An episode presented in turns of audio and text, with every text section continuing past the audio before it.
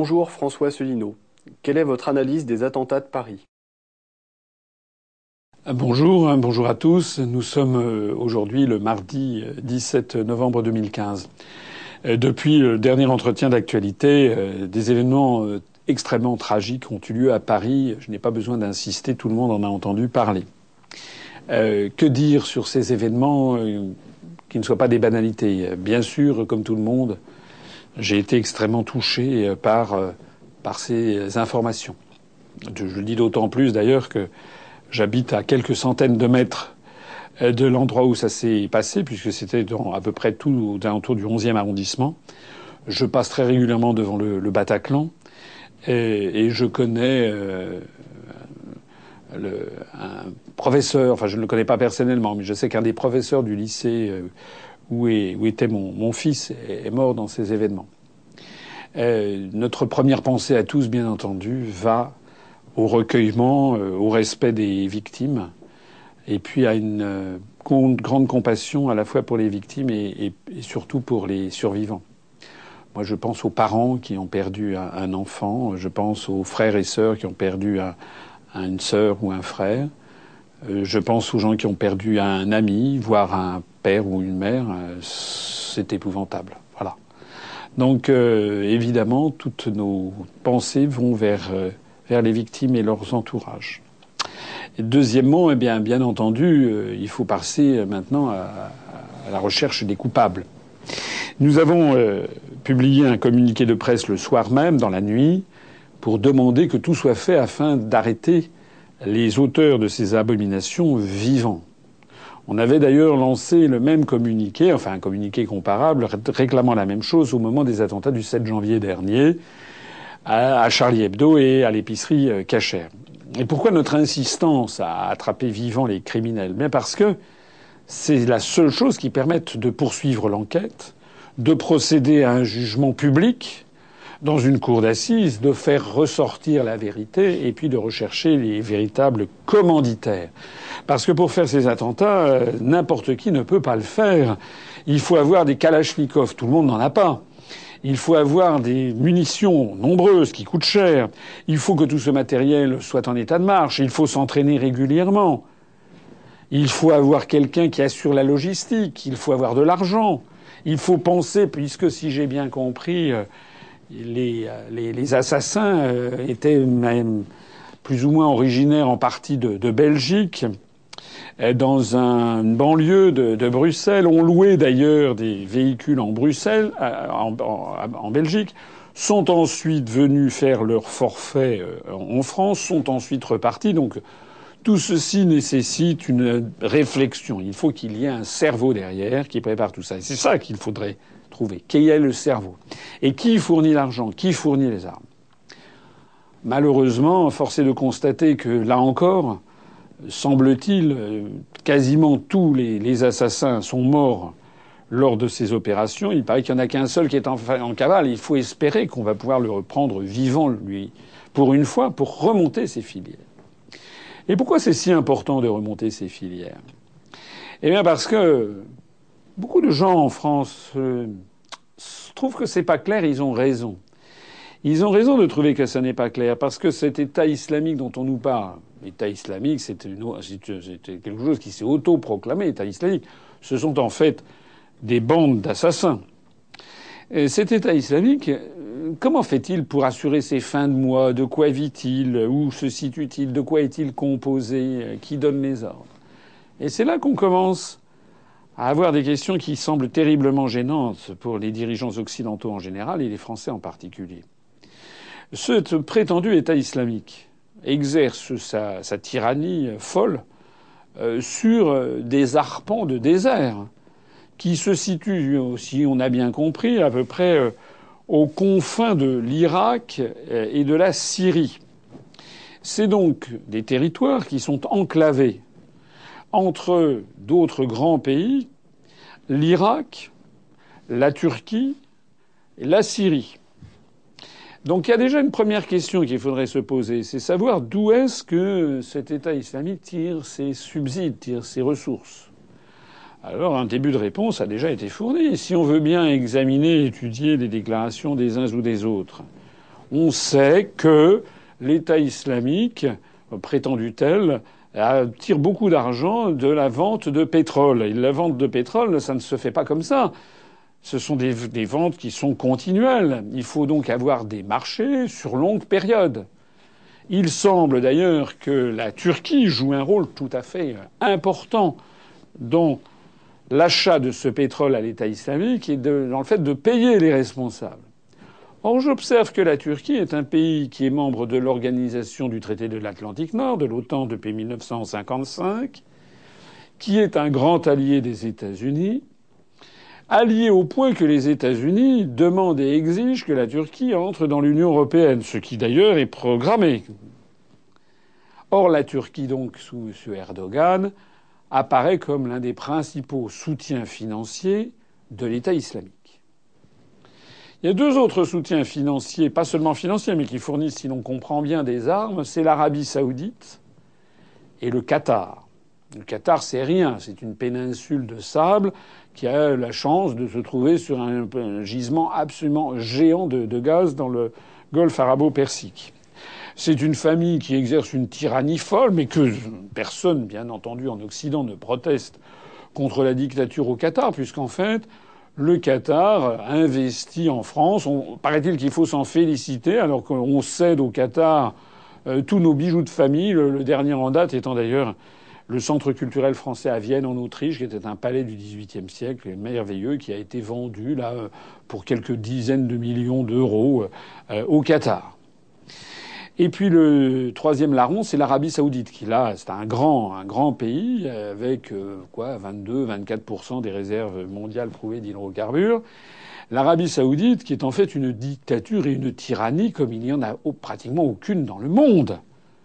C'est un pays qui est sous le joug d'une dynastie qui vit comme au Moyen Âge, qui interprète, depuis le fondateur de la dynastie wahhabite, qui interprète l'islam d'une façon extrêmement rigoriste, au pied de la lettre, si j'ose dire, en appliquant la charia, l'interprétation euh, du message coranique tel que le pratique le régime saoudien n'est pas, euh, très diffusée dans le monde musulman. Il n'y a pas plus de 10% des musulmans qui sont d'accord avec cette interprétation ultra rigoriste. Ultra rigoriste d'ailleurs, mais euh, ultra rigoriste euh, avec une hypocrisie générale. Pourtant, le Coran, le Coran condamne ce qu'il appelle dans une sourate al-munafiqun, c'est-à-dire les, hypocrites. Tout le monde sait que les dirigeants saoudiens sont les premiers à, faire bombance, à boire de l'alcool, et on a même euh, arrêté un prince ces jours-ci au Liban avec je ne sais plus combien de tonnes de, de, de, de, drogue qui est arrivé. Euh, c'est un pays euh, sous un joug euh, obscurantiste épouvantable qui pratique la charia, donc qui lapide la femme adultère, coupe la main du voleur, et on n'en parle absolument jamais dans les médias occidentaux. Pourquoi? Tout simplement parce que les États-Unis disposent d'environ 40 à 50 000 soldats et soutiennent à bout de bras cette tyrannie féroce. Lorsque l'on voit que les Occidentaux ont eu le culot de dénoncer le régime de Bachar el-Assad comme étant un régime tyrannique, oh, je ne dis pas que le régime de Bachar el-Assad est une démocratie euh, merveilleuse. Ça, c'est bien entendu. Quoique, moi, je me suis rendu en Arabie Saoudite euh, et en, Syrie et aussi en Irak, euh, il y a déjà un certain nombre d'années, je peux témoigner que la vie quotidienne était infiniment plus agréable en Syrie sous le régime de la famille Assad moi, j'étais allé sous le, règne du père Hafez el-Assad, ou sous la férule tyrannique de, Saddam Hussein, euh, que ce n'était le cas en Arabie saoudite. Passons. Ce sont donc des alliés de l'Occident qui, semble-t-il, contribuent très largement au soutien financier et à l'approvisionnement en armes de l'État, du prétendu État islamique. De telle sorte que lorsque l'on voit ces redemontades de nouveau dans la presse française qui se dit comment peut-on lutter contre le terrorisme, etc., et qui propose des mesures de plus en plus coercitives et destructrices de nos libertés publiques, moi, mon premier mouvement est de bondir et de dire mais attendez, il y a déjà un moyen extrêmement simple qui consisterait tout simplement à étrangler le prétendu État islamique en ne lui fournissant plus aucune arme ni aucun financement en n'achetant plus le pétrole qu'ils livrent. J'ai oublié de préciser que l'autre source de ce revenu, c'est la vente de trésors artistiques pillés dans les musées en Syrie que les dirigeants du prétendu État islamique vendent à des Occidentaux. Ce n'est pas moi qui le dis, l'UNESCO elle-même l'a reconnu. Serrons tous les approvisionnements en armes, en financement de prétendu État islamique, organisons autour de, ce, de cette zone une espèce de cordon sanitaire international, ce truc tombera de lui-même en quelques semaines, peut-être même en quelques jours. Ça voudrait dire qu'il faudrait mettre au pas le régime d'Ankara, de Turquie. Ça voudrait dire qu'il faudrait que les États-Unis exigent du Qatar et de l'Arabie saoudite un changement total d'orientation. Ça voudrait dire en réalité que l'Occident cesse de soutenir le wahhabisme et les salafistes. Et c'est là justement qu'on touche du doigt le grand non-dit de toutes ces affaires. Et que de plus en plus de Français commencent à comprendre c'est que qui est allé faire encore des mamours au roi d'Arabie saoudite ou au Qatar, si ce n'est que M. Hollande, encore récemment on me dit qu'il va y avoir un livre qui va sortir de Pierre Péan dans les jours qui viennent sur Nicolas Sarkozy, où on apprendrait, paraît-il, que l'émir du Qatar aurait payé le divorce de Nicolas Sarkozy. Mais où est-ce qu'est tombée la République française? Comment est-ce que l'on peut avoir des prétendus chefs d'État de la République française qui fricotent avec des dirigeants qui sont des dictateurs énormes? Encore une fois, la, dictature d'Arabie est, sans commune mesure bien plus sévère que la dictature qu'il y a en Syrie. Comment peut-on avoir des présidents de la République française qui s'abaissent, qui abaissent leur personne et la dignité de leur fonction avec ces alliances contre nature? Alors comme si tout cela ne suffisait pas à jeter une espèce d'ambiguïté et de flou incroyable sur ces histoires, on a bien le sentiment que depuis maintenant de nombreux mois, l'OTAN et les États-Unis euh, faisaient du, envoyaient des bombinettes, si j'ose dire. Comment? La première armée du monde, celle des États-Unis d'Amérique, qui, euh, en matière de maîtrise des cieux, en matière aérienne, de frappe aérienne, est, la meilleure au monde. Comment est-ce qu'elle ne peut pas avoir raison de bédouins au milieu des sables et qui sont dans un pays totalement enclavé Qu'est-ce que c'est que cette histoire? Ça fait donc des mois et des mois qu'on avait le sentiment que les États-Unis, à la fois faisait semblant de bombarder l'État islamique tout en lui donnant du carburant et en laissant ses alliés saoudiens, qataris ou turcs assurer le train de vie de ces assassins. Alors est arrivée là-dessus euh, la Russie. La Russie est soudain arrivée. Et avec la Russie, c'est un peu différent, parce que d'abord, la Russie, elle intervient en Syrie de façon légale puisqu'elle intervient à la demande des autorités légalement reconnues par la grande majorité des pays de l'Organisation des Nations Unies, c'est-à-dire le régime de Bachar el-Assad. Vous savez qu'on ne peut intervenir militairement dans un État souverain étranger que sous deux conditions. Soit vous avez une demande des autorités légales, c'est ce que la Russie vient d'avoir avec Bachar el-Assad pour intervenir en Syrie. C'est ce que n'ont pas ni les États-Unis, ni la France, ni les pays de l'OTAN. Soit vous n'avez pas le, feu vert des autorités centrales, mais vous avez le feu vert du Conseil de sécurité de l'Organisation des Nations Unies, au nom du chapitre 7 de la Charte des Nations Unies. Or, ni les États-Unis, ni la France, ni les pays de l'OTAN ne l'ont obtenu non plus. De telle sorte que les interventions militaires de l'OTAN, des États-Unis, de la France en Syrie sont illégales au regard du droit international, tandis que celles de la Russie sont les seules légales. Et j'ajoute que depuis que la Russie est intervenue, mais on a l'impression que là, pour le coup, euh, les Russes ont mis assez rapidement le haut-là à l'expansion de l'État islamique. Alors, dans toutes ces conditions, on voit bien que les attentats qui se sont produits à Paris euh, découlent de l'engagement français sous l'égide des États-Unis dans des guerres qui sont illégales au regard du droit international. Et pour chasser du pouvoir en Syrie Bachar el-Assad. Et pourquoi donc d'ailleurs? Pourquoi faudrait-il chasser du régime de Damas, le président Bachar el-Assad et maintenir au pouvoir à Riyad la dynastie saoudienne qui est une dynastie obscurantiste. Et pourquoi donc faudrait-il pas chasser le roi du Bahreïn? Ah oui, le Bahreïn abrite le, siège de la cinquième flotte des États-Unis. Et pourquoi donc ne faudrait-il pas chasser l'émir du Qatar? Ben oui, l'émir du Qatar, d'ailleurs, il a été remplacé récemment par son fils, par une révolution de palais voulue par les Américains. Euh, parce que l'émir du Qatar, en fait, il obéit au doigt et à l'œil à Washington. Ou du moins fait-il semblant, parce qu'il mène également une politique biaisée et de soutien avec l'Arabie saoudite à ce que l'islam a de plus rigoriste, ce qui finalement ne gêne pas les États-Unis. Donc, euh, dans ces conditions, la France s'est mise dans la position d'être en première ligne face à des mesures de rétorsion. Pourquoi y a-t-il des attentats islamistes à Paris et pas en Suisse? Parce que la Suisse n'est pas dans l'Union européenne. La Suisse n'est pas dans l'OTAN. La Suisse ne, s'ingère pas dans les affaires intérieures de la Syrie. La Suisse n'a pas demandé, n'est pas intervenue pour dire qu'il fallait que Bachar el-Assad dégage. Rappelez-vous cette parole restée historique de Laurent Fabius qui disait que, Bachar el-Assad était quelqu'un qui n'avait pas le droit d'être sur la terre.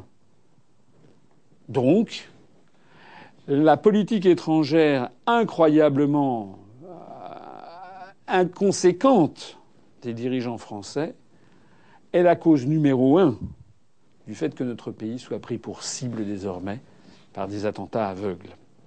Bien entendu, ça n'excuse en aucun cas les attentats aveugles. Bien entendu, il faut que tout le monde se mobilise pour les en empêcher.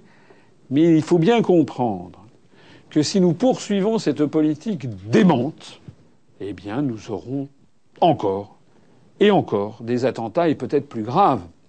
Ce n'est d'ailleurs pas moi qui le dis. C'est M. Manuel Valls, le Premier ministre en personne, qui, avec un cynisme consommé, s'est permis de dire qu'il y aura de nouveau des attentats. Nous avons des dirigeants en France qui font preuve d'une inconscience, qui mettent en jeu la vie du peuple français pour mener une politique diplomatique et militaire qui n'a aucun rapport avec les intérêts du peuple français, mais qui a tout rapport avec les intérêts d'une petite oligarchie économique et financière qui dirige en fait les États-Unis d'Amérique et l'Union européenne. Parce que ce qui se cache au bout du compte, c'était pas que Bachar el-Assad était un dictateur. Hein, les soutiens de l'Arabie saoudite ne vont pas chipoter. Non. Ce qui se cache derrière, c'est simplement que les États-Unis d'Amérique, les grandes majors pétrolières, plus un certain nombre de grandes sociétés d'ingénierie ou de sociétés financières veulent mettre la main sur la Mésopotamie en Irak, veulent mettre la main sur la Syrie, veulent mettre la main sur le fameux projet de tracé de, gazoduc euh, qui pourrait amener du, du, gaz de traversant la Syrie jusqu'en Europe pour contourner euh, l'ours russe. Ce sont des grands sujets économiques qui sont derrière, des grands sujets économiques et financiers. Et pour les populations, on agite de vagues propositions, de vagues, de vagues de vagues motivations concernant les droits de, l'homme. On en est arrivé aujourd'hui à cette situation épouvantable que le Premier ministre, je le disais à l'instant, euh, fait savoir euh, qu'il va y avoir de nouveaux attentats.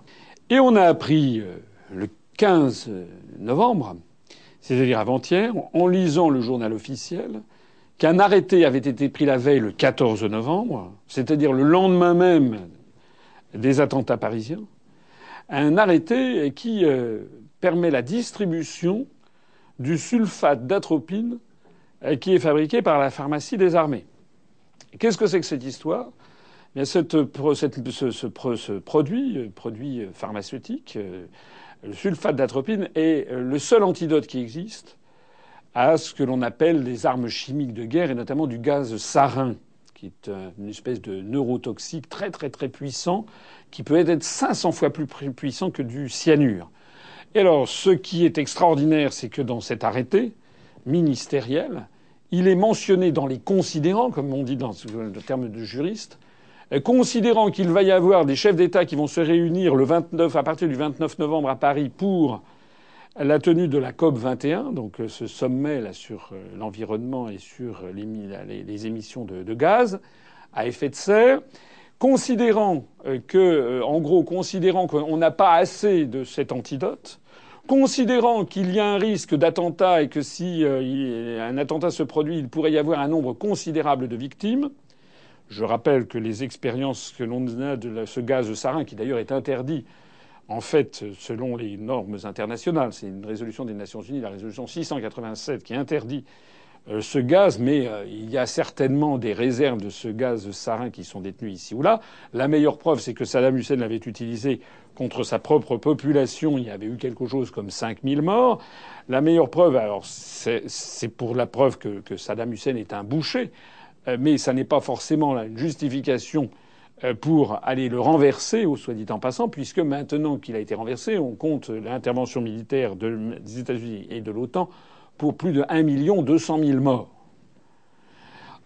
Le gaz sarin avait été utilisé dans le métro de Tokyo par la secte Aoum, avait fait quelque chose comme 12 ou 13 morts et 5500 blessés. Et euh, dans la banlieue de Damas, euh, il n'y a pas très longtemps, au moment en 2013, au moment où se développait la, guerre civile en, Syrie, euh, il y a eu des tirs de gaz sarin. Alors là, le régime, d'un côté, l'opposition de l'autre, se renvoie la responsabilité, mais il y aurait eu, les estimations varient entre 350 et quelque chose comme 1730 morts avec ce gaz sarin. Eh bien donc, on apprend à la lecture du journal officiel que le gouvernement envisage, à titre de mesure de précaution, eh bien que comme il n'y a pas assez de sulfate d'atropine, eh bien que celui qui est fabriqué par la pharmacie des armées et dont dispose le ministère de la Défense puisse être en cas d'urgence distribué dans tous les hôpitaux et on pense évidemment plutôt les hôpitaux de Paris et de l'Île-de-France puisque c'est à Paris que se tiendra la COP 21.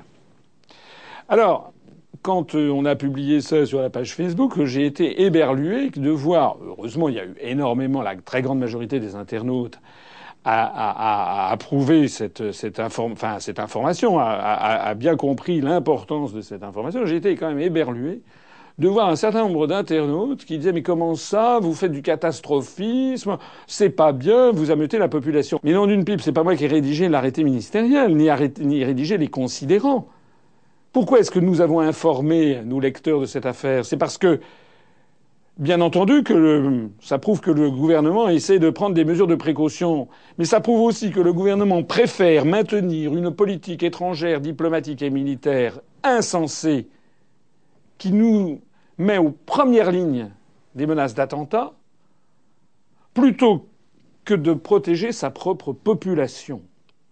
Parce qu'il y a quelque chose sur lequel il faudrait revenir aussi, c'est que on ne peut pas assurer une protection des populations à 100%, c'est impossible. Même dans les régimes les plus surveillés d'un point de vue policier, je pense par exemple à l'Allemagne hitlérienne, sous l'Allemagne hitlérienne, il y avait des attentats. Il y en a même eu un en 1944 dans la tanière du loup, c'était dans le bunker d'Hitler en Prusse orientale, contre Hitler lui-même.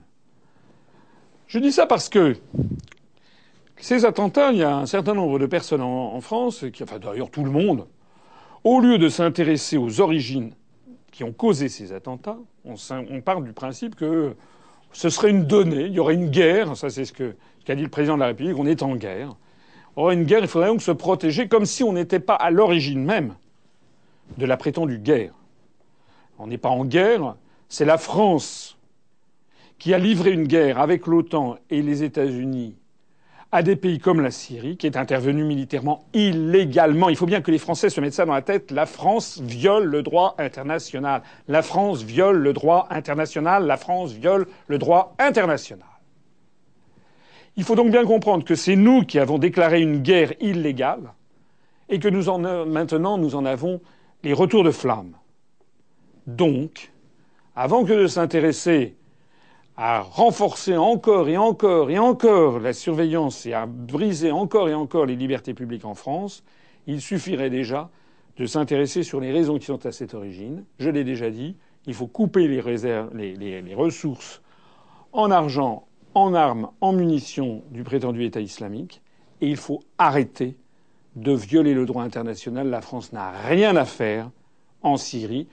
La France doit se retirer de tous les théâtres d'opération où sa présence est illégale au regard du droit international. Je l'ai déjà dit, lorsque nous arriverons au pouvoir, si d'aventure la France était dans cette situation, la première chose que nous ferions, c'est de rappeler les militaires français qui sont dans des situations illégales au regard du droit international. Alors, je ne voudrais pas conclure ce panorama sans m'intéresser un petit peu aussi aux coupables. Ces coupables méritent un châtiment exemplaire, à supposer qu'il ne l'est pas déjà, puisque, comme je le disais tout à l'heure, ils sont tous morts sauf un qui est en cavale. Et j'espère que celui-là pourra être retrouvé sain et sauf pour qu'on puisse le faire parler. Mais au-delà de cela, je vois fleurir ici ou là des propos incroyables de gens qui veulent remettre en cause toutes les libertés publiques en France, prendre des mesures euh, comme ça, ce sont des propos de café du commerce, des propos de comptoir. J'ai vu quand même M. Laurent Vauquier, porte-parole des Républicains, qui a dit qu'il fallait ouvrir des camps d'internement pour y placer les 4000 personnes qui étaient surveillées. Euh. Mais c'est incroyable. Un camp d'internement, en, Allemagne en 1936-37, ça s'appelait Konzentrationslager, c'est-à-dire camp de concentration. Je signale à ceux qui ne le sauraient pas que déjà, du fait d'une loi du 21 décembre 2012, une loi d'ailleurs euh, qui est quand même assez extraordinaire, tout Français qui s'est rendu en Syrie, euh, revenant en France, peut faire l'objet d'une mise en examen, de poursuite, de condamnation et de condamnation à de la prison ferme. Le premier à être tombé sous le coup, c'est un Français, portant un nom français, mais qui était d'ailleurs d'origine, c'était un enfant adopté d'origine sud-coréenne, revenant de Syrie, qui a été condamné à sept ans de prison, alors qu'il n'avait matériellement rien fait, si ce n'est que d'être allé en Syrie, prétendument dans des camps d'entraînement. Je revoyais les chiffres au mois de juin dernier, il y avait quand même, je crois, quelque chose comme 113 euh, Français qui étaient détenus dans des prisons en France après un jugement sous l'empire de cette loi du 21 décembre 2012 parce qu'ils s'étaient rendus en Syrie du côté de Raqqa dans les camps d'entraînement. Ils n'ont commis, euh, ces Français n'ont pas commis d'exactions sur le sol national, que je crois savoir, mais ils ont été mis en examen, poursuivis et incarcérés et condamnés pour appartenance à une association de malfaiteurs sans qu'il n'ait nécessairement commis le moindre acte délictueux, autre que celui d'appartenir à une association de malfaiteurs. C'est dire que l'arsenal juridique dont on dispose n'est déjà pas si mal. Il pose d'ailleurs même un certain nombre de problèmes au regard des libertés publiques et des principes généraux de la philosophie du droit. Je signale que le nombre de caméras de surveillance s'est développé comme les champignons après la pluie. Je rappelle également que, en gros, toutes nos euh, conversations, euh, euh, tous nos courriels peuvent être surveillés du matin au soir et du soir au matin, peuvent être également surveillés tous nos achats avec des cartes bancaires, etc. Je rappelle quand même que la surveillance, la filature généralisée est désormais une chose quasiment entendue. Je rappelle qu'on vit dans un État euh, qui est sous euh, le plan Vigipirate rouge ou rouge écarlate ou rouge vermillon, je ne sais plus quelle couleur de rouge, maintenant de façon continuelle. Je rappelle que dans tous les aéroports, dans toutes les gares, il y a maintenant des soldats avec des mitraillettes. Ça prouve quoi? Ça prouve que tout simplement ces mesures n'ont pas suffi à empêcher les boucheries qui viennent d'avoir lieu. Donc je mets en garde tous ceux qui disent, qui réclament encore et encore et encore plus de mesures de surveillance. Ils ne se rendent pas bien compte de ce qu'ils sont en train de faire. On n'est pas en train de régler les problèmes, les risques d'attentats en France, on est en train de détruire les libertés publiques en France et la démocratie. Un dernier mot sur les paumés, là ce sont des Français ou des Belges, souvent entre deux cultures? Pas toujours, hein. C'est pas faux. C'est pas toujours des, Maghrébins, hein. contrairement à les gens pensent que voilà, ce sont les, enfin les gens. Il y a un certain courant de pensée sur la scène politique française situé à l'extrême droite qui a tendance à assimiler euh, tous les tous les assassins, c'est forcément des, Maghrébins pour eux, et puis euh, toutes les victimes seraient forcément euh, des, Français de souche chrétiens. C'est pas vrai. Force de constater, il faut quand même le rappeler, que parmi les personnes assassinées au Bataclan, il y avait des, des Français d'origine maghrébine et qui étaient musulmans. Il faut rappeler que parmi les djihadistes, il y a aussi, notamment ceux qui sont incarcérés, je le disais tout à l'heure, des Français d'origine qui se sont convertis à l'islam. Donc c'est un mensonge que d'établir une identité entre les assassins et l'islam. Je le répète encore une fois, c'est une version, la version salafiste et wahhabite de l'islam est une version complètement exagérée et complètement euh, euh, fallacieuse de l'interprétation coranique fallacieuse. Mais je rappelle encore une fois que la grande majorité des musulmans dans le monde n'approuvent pas du tout ça et au contraire les désapprouvent totalement. Qui est-ce qui devient djihadiste? Souvent des Français euh, d'origine musulmane maghrébine, c'est vrai, mais il y a aussi, comme je le disais à l'instant, euh, des Français de souche qui se sont convertis. Quel est leur point commun? Leur point commun, c'est que souvent ils sont nés euh, dans des milieux défavorisés, dans des banlieues, vivant de petits larcins, n'apprenant rien à l'école, puisque l'enseignement de l'école de la République a été détruit n'ayant ayant souvent des problèmes dans leur famille, des familles décomposées ou les parents qui travaillent très tôt avec euh, un petit peu euh, une éducation dans, dans, la rue. Ils sont pas nés dans le 16e arrondissement en général. Et puis euh, ils sont confrontés à une société qui leur dit quoi? Qui leur dit, rappelez-vous, je crois que c'était le slogan de Seguela, c'est à 50 ans t'as pas une Rolex, c'est que t'as raté ta vie. Ils vivent dans une société où on leur fait croire que le compendium de la réussite, ce serait le fric. La seule chose qui compterait, ce serait le fric, le fric et le fric, plus le cynisme, puisque nous sommes dirigés en France, comme d'ailleurs dans beaucoup de pays occidentaux, par des élites euh, dont toute l'action est d'un cynisme incroyable. Rappelons-nous Cahuzac, le ministre des Finances, qui osait présider des colloques comme à Nanterre en 2012 pour lutter contre la fraude fiscale alors qu'au même moment il était un fraudeur fiscal majeur. Rappelons-nous M. Thévenoud, le secrétaire d'État au commerce extérieur, qui paraît-il souffrait de phobie administrative. La phobie en question lui interdisait de payer ses impôts, de régler ses factures d'électricité ou de gaz. Et pour toute sanction, ce ministre a quitté le gouvernement et a retrouvé, euh, comme une fleur, son poste de député grassement payé, euh, sans aucune poursuite. Rappelons-nous le, scandale Big Malion, où euh, M. Euh, Sarkozy a dépassé euh, de 20 millions d'euros les sommes autorisées pour faire une campagne à l'élection présidentielle. Rappelons-nous le scandale aussi qui émaille les dirigeants du Front National actuellement en région Île-de-France, Valran de Saint-Just, Alex Lousteau, les numéros 1 et 3 de la liste Front National en Île-de-France, sont quand même des personnes qui sont actuellement mises en examen pour détournement de fonds publics. Regardons ce qu'est la société telle qu'elle se présente à la jeunesse aujourd'hui, avec des dirigeants politiques qui sont soit complètement corrompus, soit qui jouent le jeu euh, de, des États-Unis d'Amérique. Une société où on présente constamment comme modèle, si on peut appeler ça un modèle, la société américaine, où l'on n'existe que si on tire dans le tas. Regardons les jeux vidéo, regardons les séries télévisés, regardons les films qui nous proviennent d'outre-Atlantique et qui sont d'une violence absolument inouïe.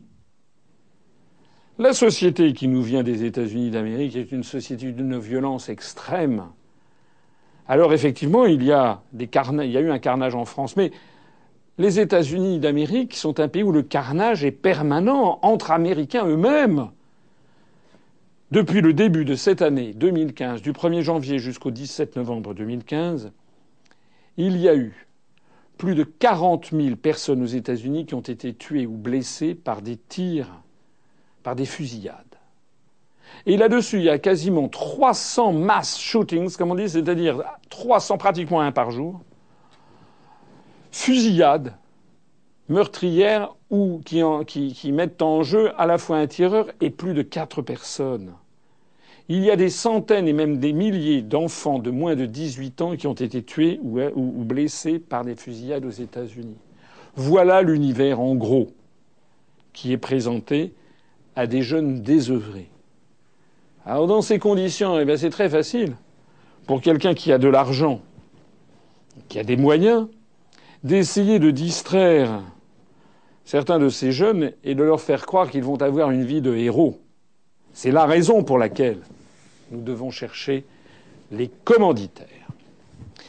Et à cette occasion, et je terminerai mon propos ici, c'est que ce n'est pas parce qu'on a trouvé des coupables, et que probablement ce sont des coupables, effectivement, euh, euh, qui professent un islamisme comme ça d'apparence et qui viennent de l'État islamique, ce n'est pas pour autant qu'on a réglé le problème. Je voudrais euh, citer ce grand dramaturge de la Grèce antique, Euripide, qui disait Le temps révèle tout, c'est un bavard qui parle sans qu'on l'ait interrogé.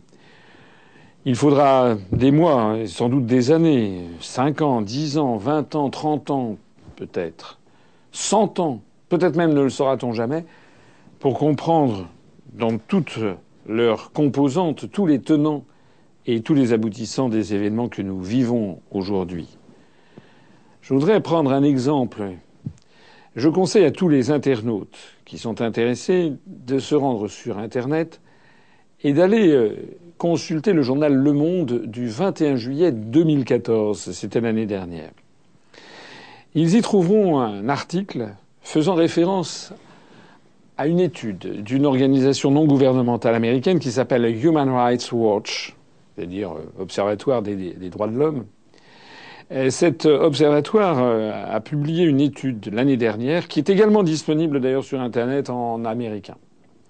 Et cette étude faite avec des chercheurs, des universitaires, c'est un travail extrêmement solide, sérieux, qui a été mené sur toute une série d'attentats attribués aux islamistes aux États-Unis d'Amérique. Et que révèle cette étude? C'est que sur de nombreux cas, pas tous, mais sur de nombreux cas, ces attentats ont été commis, c'est vrai, par euh, des musulmans ou des euh, islamistes. Mais sur de nombreux cas, c'était derrière le FBI américain qui avait été le commanditaire, qui avait profité euh, du désarroi, de la détresse, euh, du caractère paumé de certains délinquants ou de voyous, qui les avait fournis en armes, en munitions, en argent, en drogue, et qui leur avait ensuite conseillé d'aller euh, faire des attentats. Dans quel objectif? Pour faire ce que l'on avait appelé euh, autrefois, du temps du, du, Gladio ou de la gare de Bologne, la stratégie de la tension. Je ne dis pas que c'est euh, le FBI et les États-Unis d'Amérique ou certains services de renseignement de telle ou telle puissance étrangère qui sont derrière les attentats de Paris. Je ne le dis pas, parce que je n'en sais rien. Mais je ne dis pas non plus le contraire. Seul le temps nous permettra de savoir ce qui s'est passé. Et si l'on veut être un citoyen lucide, il faut se garder de toute conclusion hâtive. Ça n'est pas pour euh, dédouaner les assassins, hein, bien entendu. C'est simplement pour comprendre que derrière les assassins, il y a des structures qui sont au moins autant assassines. Ce sont celles qui utilisent des gens qui sont à la dérive pour les faire servir des objectifs qui sont le contraire même de ce qu'ils croient. En définitive, ces attentats de Paris, comme ceux qui ont eu lieu le 7 janvier dernier à Charlie Hebdo et à l'épicerie cachère, quelle est la conséquence concrète? La même conséquence concrète que l'on a pu observer à chaque fois dans des cas semblables, c'est-à-dire une suppression, une diminution rapide des libertés publiques une diminution de la libre expression, une diminution de la démocratie, la prise en main par une oligarchie d'un pouvoir tyrannique. Que pensez-vous des réformes constitutionnelles voulues par le président de la République? Eh bien, nous y voilà. C'est l'illustration exacte de ce que je disais à l'instant. Il y a quelque chose à quoi les Français doivent porter une attention extrême, c'est que le président de la République française, M. Hollande, a réuni le Congrès.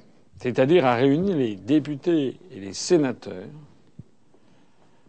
le 16 novembre pour leur proposer une réforme de la Constitution française, réforme de notre loi fondamentale, c'est-à-dire trois jours exactement après les attentats.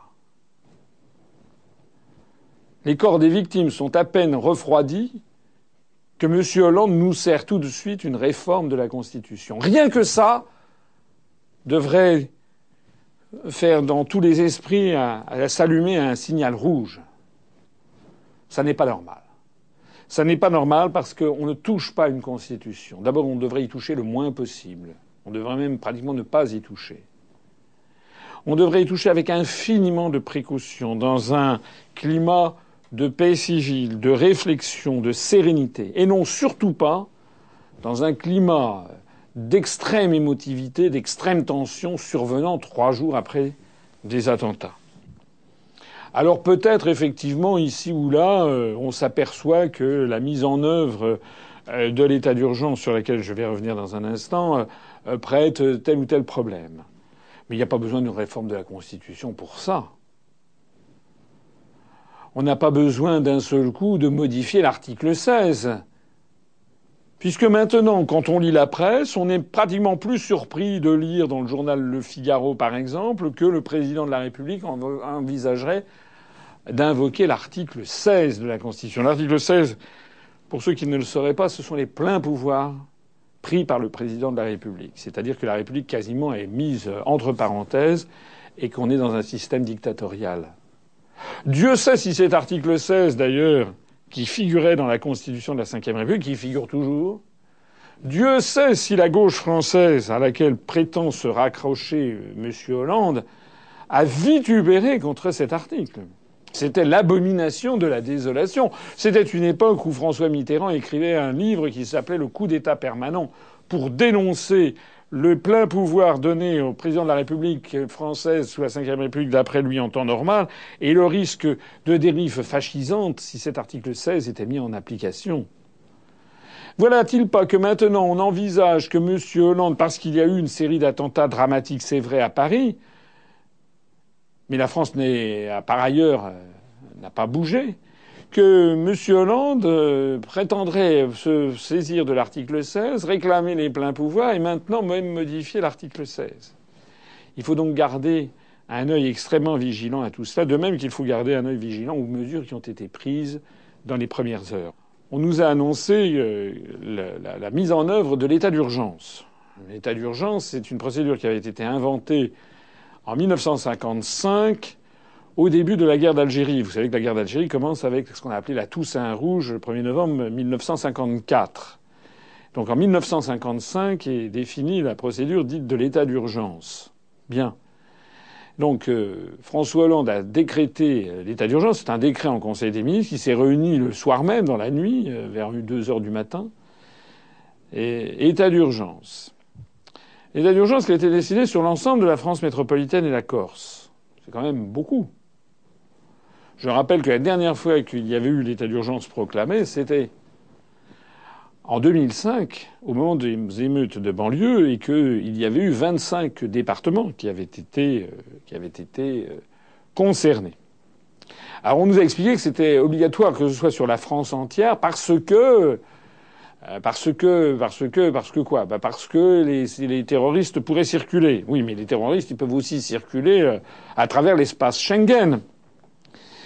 Et d'ailleurs, le président de la République, dans sa grande sagesse, le soir même, a dit qu'on fermait les frontières. C'était les, premiers communiqués provenant de l'Élysée, fermeture des frontières. Moi, j'étais debout, je, veillais, je regardais ces événements quand même trouvé ça extraordinaire. Fermeture des frontières, ça veut dire qu'il n'y a plus d'avions qui décollent de Roissy ou d'Orly, ou pratiquement plus, sauf pour les vols intérieurs, qui sont devenus extrêmement minoritaires. Ça veut dire qu'on ne franchit plus la frontière, par exemple, avec la, bah, la Belgique. Parlons-en, justement. Comment est-ce possible? Bah, C'était pas possible, tout simplement, parce que monsieur, monsieur Hollande avait dicté quelque que tel Uburois avait dit, voilà, on ferme les frontières, puis après il s'est rendu compte que ça n'était pas possible. Sous l'Empire, de l'espace Schengen, puisque nous avons retiré toutes les guérites, tout ce qui était autrefois les bureaux de douane, les bureaux de la police de l'air et des frontières, ça n'existe plus. Il y a maintenant une autoroute qui passe voilà, comme si de rien n'était de la France à la Belgique. On ne se rend même pas compte qu'on change de pays. Donc pour fermer les frontières, ou même simplement pour contrôler les frontières, ce qui a été la décision, après il y a eu du rétro-pédalage, il y a des dépêches de presse qui ont arrivé deux heures après en disant non en fait euh, le gouvernement avait pas voulu dire fermeture, il avait voulu dire contrôle des frontières, mais même ça, même ça ne peut pas se décider à l'instant même, puisqu'il faudrait qu'il y ait du, du personnel qui soit sur place. Le simple fait que d'un seul coup de réinstaurer des contrôles aux frontières, ça nécessite quelques heures minimum pour trouver, je ne sais pas moi, une compagnie de, CRS ou bien une brigade de, policiers euh, de, la police de l'air et des frontières que l'on va mettre comme ça à deux heures du matin, euh, de toute affaire cessante, euh, ou à toutes les frontières terrestres de la République. Ben, ça ne s'est pas passé comme ça. Il faut d'ailleurs pas s'étonner que ben, y a une cavale d'un type qui sans doute est peut-être parti en Belgique, puisque sitôt les attentats commis, la, frontière belge est à, deux heures d'autoroute et encore en, en respectant les limitations de vitesse. Et donc s'il a foncé à toute allure, eh bien, il peut repartir. Ça me permet d'ailleurs au passage de souligner euh, l'incroyable médiocrité de réflexion, l'absence totale de réflexion euh, des gens qui font semblant de nous gouverner. Monsieur Hollande, voici deux mois, était là, euh, le porte-parole, le chantre de l'accueil des, migrants par milliers, dizaines de milliers, avec Angela Merkel. Euh, et puis, euh, il y a encore quelques jours, la Commission européenne annonçait que l'Union européenne allait euh, recueillir, accueillir 3 millions de migrants d'ici 2017. Puis alors, circuler, il n'y a rien à voir. Enfin, si un peuple avait dit, mais quand même, est-ce que vous croyez que c'est tout à fait normal dans le cadre actuel, avec le, le chômage extraordinaire On était foudroyés comme si, comme si on posait des questions invraisemblables. Et voilà maintenant que M. Hollande veut fermer les frontières. Les mêmes qui nous reprochent à nous, quand on dit qu'il faut sortir de l'Union européenne, de vouloir fermer les frontières, ce qui n'a jamais été le cas. Nous, on a dit simplement qu'on soumettra au référendum des Français le maintien ou non dans l'espace Schengen, mais on peut très bien être en dehors de l'espace Schengen et ne pas fermer les frontières. C'est le cas du Royaume-Uni. Le Royaume-Uni, l'Irlande sont des pays qui ne sont pas dans l'espace Schengen, qui contrôlent les flux de personnes qui entrent et qui sortent de leur territoire national comme d'ailleurs c'est le cas de 95% des pays du monde, et c'est pas pour autant que les frontières sont fermées.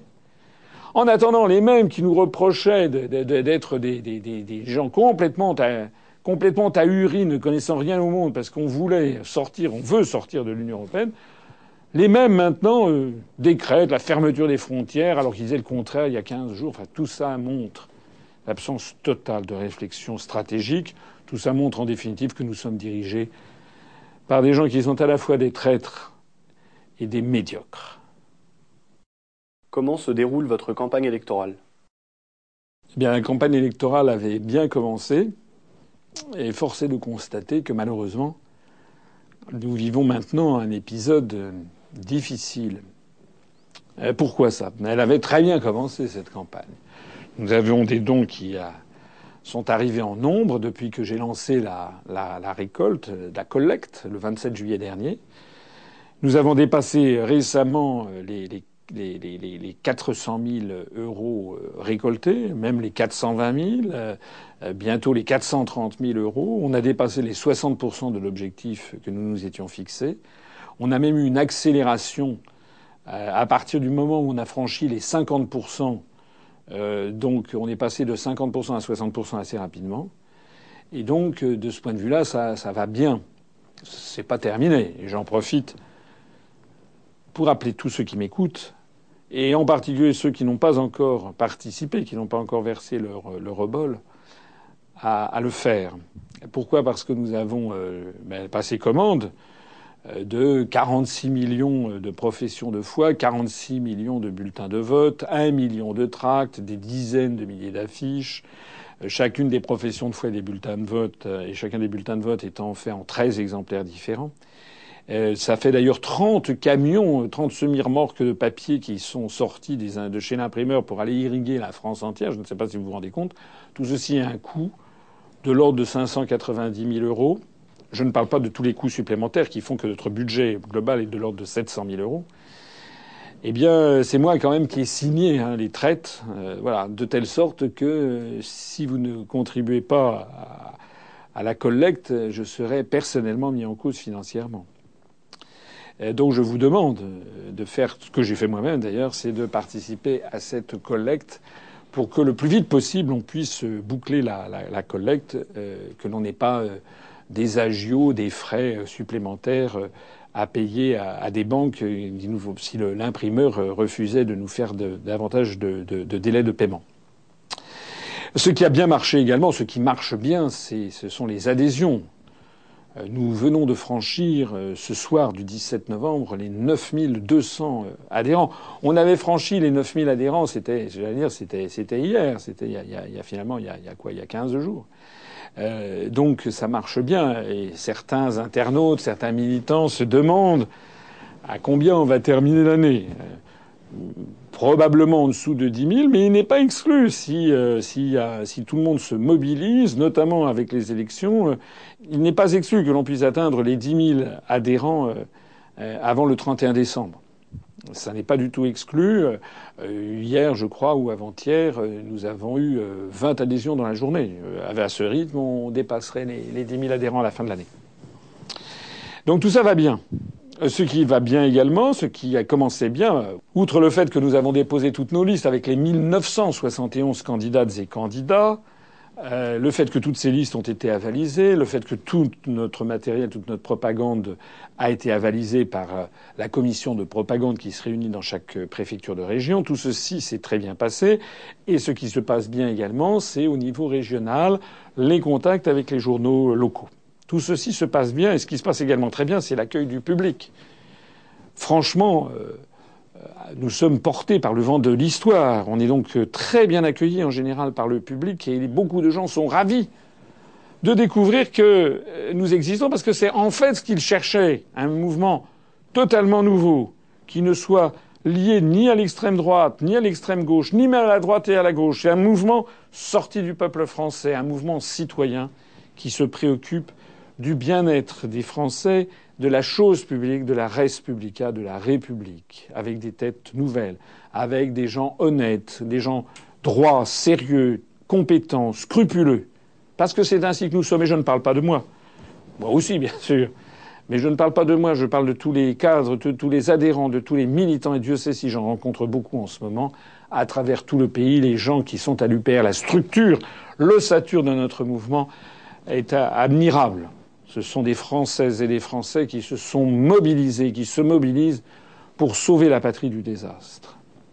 Donc tout allait pour le mieux, sauf que voilà, les attentats qui ont eu lieu ont amené le gouvernement à prendre cette double décision absolument scandaleuse. La première, c'est de décréter l'état d'urgence sur tout le territoire national. La seconde, c'est de maintenir les élections à la date prévue du dimanche 6 décembre.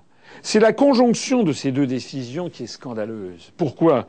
Parce que si l'on estime que les circonstances ne se prêtent pas à faire une campagne électorale, si l'on estime que les, la chose sont trop graves, qu'il y a besoin de réflexion sur l'avenir du pays, qu'il faut serrer les coudes face à des attentats, etc. Si l'on estime que faire dans ces conditions une campagne électorale serait chose oiseuse, futile, superficielle, eh bien à ce moment-là, il faut en tirer les conséquences, il faut annuler les élections, il faut prendre une loi qui reporte de trois mois ou de six mois les élections. Très bien. C'est la première possibilité. La deuxième possibilité, si l'on ne peut pas, euh, parce que les délais sont trop courts, ou si l'on ne veut pas supprimer les élections, les reporter de six mois, si l'on veut les maintenir à la date prévue des 6 et 13 décembre, alors, eh bien alors, il faut mener une campagne électorale normale. Il faut que tous les partis politiques puissent mener leur campagne électorale, certes dans des conditions triste, de tristesse générale, de deuil national, mais il faut que tous les candidats, toutes les listes puissent se présenter à armes égales devant les médias. C'est pas ça qui a été décidé, d'une façon extrêmement vicieuse. Le gouvernement a donc décidé de maintenir les élections à la date du 6 décembre, mais a décidé, en vertu euh, de l'état d'urgence, euh, de demander au préfet de prendre des arrêtés préfectoraux pour euh, interdire telle ou telle réunion publique. Et puis également a mis la main sur les médias, supposé qu'il ne l'avait pas déjà. On voit désormais donc défiler depuis plusieurs jours en continu les photos, les interviews de M. Hollande, de M. Valls, de, tous les apparatchiks du Parti socialiste, de M. Bartolone, qui est candidat tête de liste en Ile-de-France, qui occupe les écrans. Et puis on voit défiler, bien entendu, les républicains avec euh, M. Sarkozy, M. Juppé, qui viennent dire ce qu'il faut faire pour lutter contre le terrorisme international. Et puis, bien entendu, euh, ça va de soi, puisqu'ils ont un abonnement, ils ont même les clés des studios. On voit la famille Le Pen, et notamment Madame Le Pen, qui euh, est constamment sur les ondes. Résultat donc, nous avons trois partis qui font campagne, eux, ah, certes, il ne parle pas des élections régionales. D'ailleurs, on passait son. J'avais déjà dénoncé le fait qu'on nous bassinait avec les programmes régionaux qui n'intéressent pas les Français. Alors nous, nous avons un programme régional comme tout le monde, mais ça n'intéresse pas les Français. J'avais dit, et je le confirme, et d'ailleurs les événements le confirment, qu'en réalité, euh, des, les choix seront faits selon des critères nationaux. Mais donc, il y a toute une série de partis politiques. On n'est pas les seuls, c'est exact, mais nous sommes dedans qui sont désormais, qui n'ont plus accès à rien dans les grands médias. Alors nous, c'était déjà le cas avant, hein, c'est encore pire maintenant, on a droit à rien. Et qui, en plus de ça, n'ont même pas le droit de se réunir. C'est l'épisode exact dans lequel nous sommes en ce moment. Aujourd'hui même, 17 novembre, je devais passer pendant trois minutes au journal de 19h qui est assez écouté de France 3 Île-de-France. Trois minutes c'eût été la première fois depuis huit ans et demi. Reconnaissez que c'était un jour à marquer d'une pierre blanche. Trois minutes. Eh bien, ça a été supprimé par France 3 Île-de-France par respect pour les victimes. De qui se moque-t-on Je devais passer demain soir, 18 novembre, sur iTélé, un débat animé par Madame Audrey Pulvar, auquel était également convié Clémentine Autain de Ensemble, une espèce de groupe de la nébuleuse du Front de gauche, de Pierre Larouturou euh, du euh, Parti Nouvelle Donne, et de Madame Isabelle Bordry, qui est vice-présidente de Nous Citoyens. On me faisait euh, débattre un peu avec des seconds couteaux, mais enfin, comme dit le proverbe, à cheval donné, on ne regarde pas les dents. J'étais, euh, pour une fois que j'allais pouvoir passer, participer à un débat pendant 50 minutes sur, même sur iTélé, mais avec euh, Madame Audrey Pulvin, qui est quand même une star de la télévision, et avec des gens comme Pierre Larouturou euh, ou Clémentine Autain, je me félicitais de cette petite percée. Eh bien, là aussi, ça a été supprimé parce que vous comprenez, m'a-t-on dit, vous comprenez. Mais non, je ne comprends pas. Je ne comprends absolument pas pourquoi le fait qu'il y ait eu des attentats le vendredi 13 novembre à Paris, aussi meurtriers soit-il, doit empêcher qu'il y ait un débat sur des, un débat électoral qui ait lieu le mercredi 18 novembre, cinq jours après, portant sur des élections qui ont lieu dans moins de trois semaines. Au contraire, si nous supprimons tous les débats électoraux, ça revient qu'on supprime la démocratie, ça revient à dire que l'on concède une victoire aux terroristes. D'ailleurs, je suis bien persuadé que la meilleure façon de rendre hommage aux victimes, ça n'est certainement pas de se taire. Je suis bien persuadé que les victimes aimeraient savoir que pendant les élections, il va y avoir des forces politiques qui vont demander des comptes au gouvernement sur les raisons des attentats. Mais non. Tout ceci est évacué des médias et on est prié de se ranger derrière le panache ensanglanté de M. Hollande et de M. Valls qui portent l'un et l'autre une responsabilité écrasante dans les événements et dans les attentats, je l'ai expliqué tout à l'heure, du fait de la politique internationale démentielle qu'ils ont adoptée, qui est totalement contraire aux intérêts du peuple français. Voilà la réalité. D'ailleurs, pourquoi, si on supprime les débats électoraux, pourquoi ne supprime-t-on pas les matchs de foot? Pourquoi ne supprime-t-on pas les concerts Ce soir même, je devais faire une réunion publique à Bondy qui a été supprimée par la mairie de Bondy au motif que vous comprenez. Non, je ne comprends pas. Je ne comprends pas parce qu'à Bercy, au, au Palais Omnisport de Bercy, ce soir, il y a un grand concert avec des milliers de personnes. C'est nous, nos réunions publiques, qui sont interdites. Pourquoi? Alors si je dis ça, avec une certaine humeur, bien entendu, c'est parce que je mesure de façon concrète, il faut bien que les gens qui m'écoutent le mesurent, c'est que l'on est en train de nous voler la campagne électorale. Alors même que notre mouvement est en pleine ascension, qu'on a vu des sondages nous donnant à 2%, peut-être un même à 2,5%, d'un seul coup on ne parle plus de nous.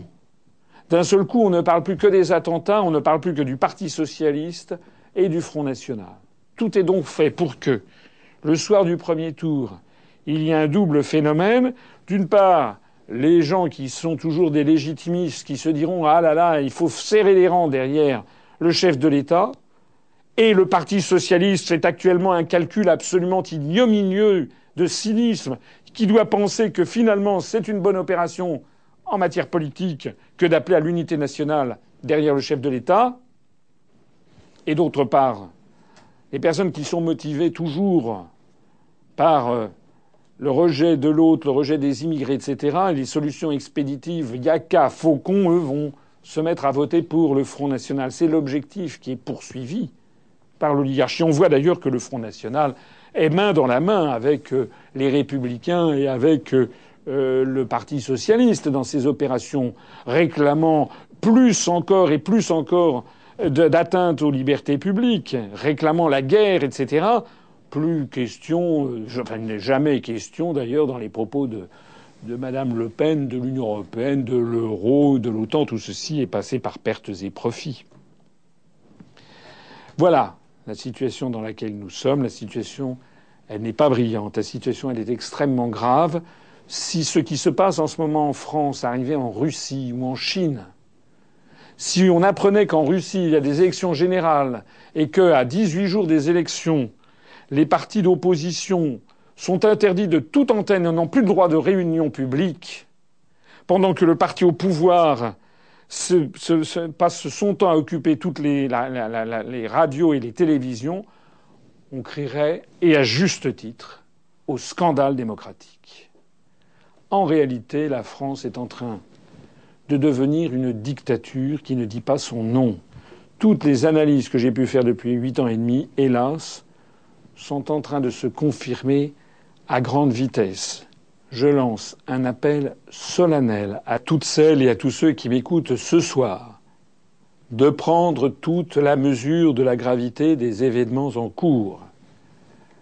Les réformes constitutionnelles que le président de la République prétend faire avalisées à la hâte dans une atmosphère d'émotion, avec une pseudo-opposition euh, pour rire,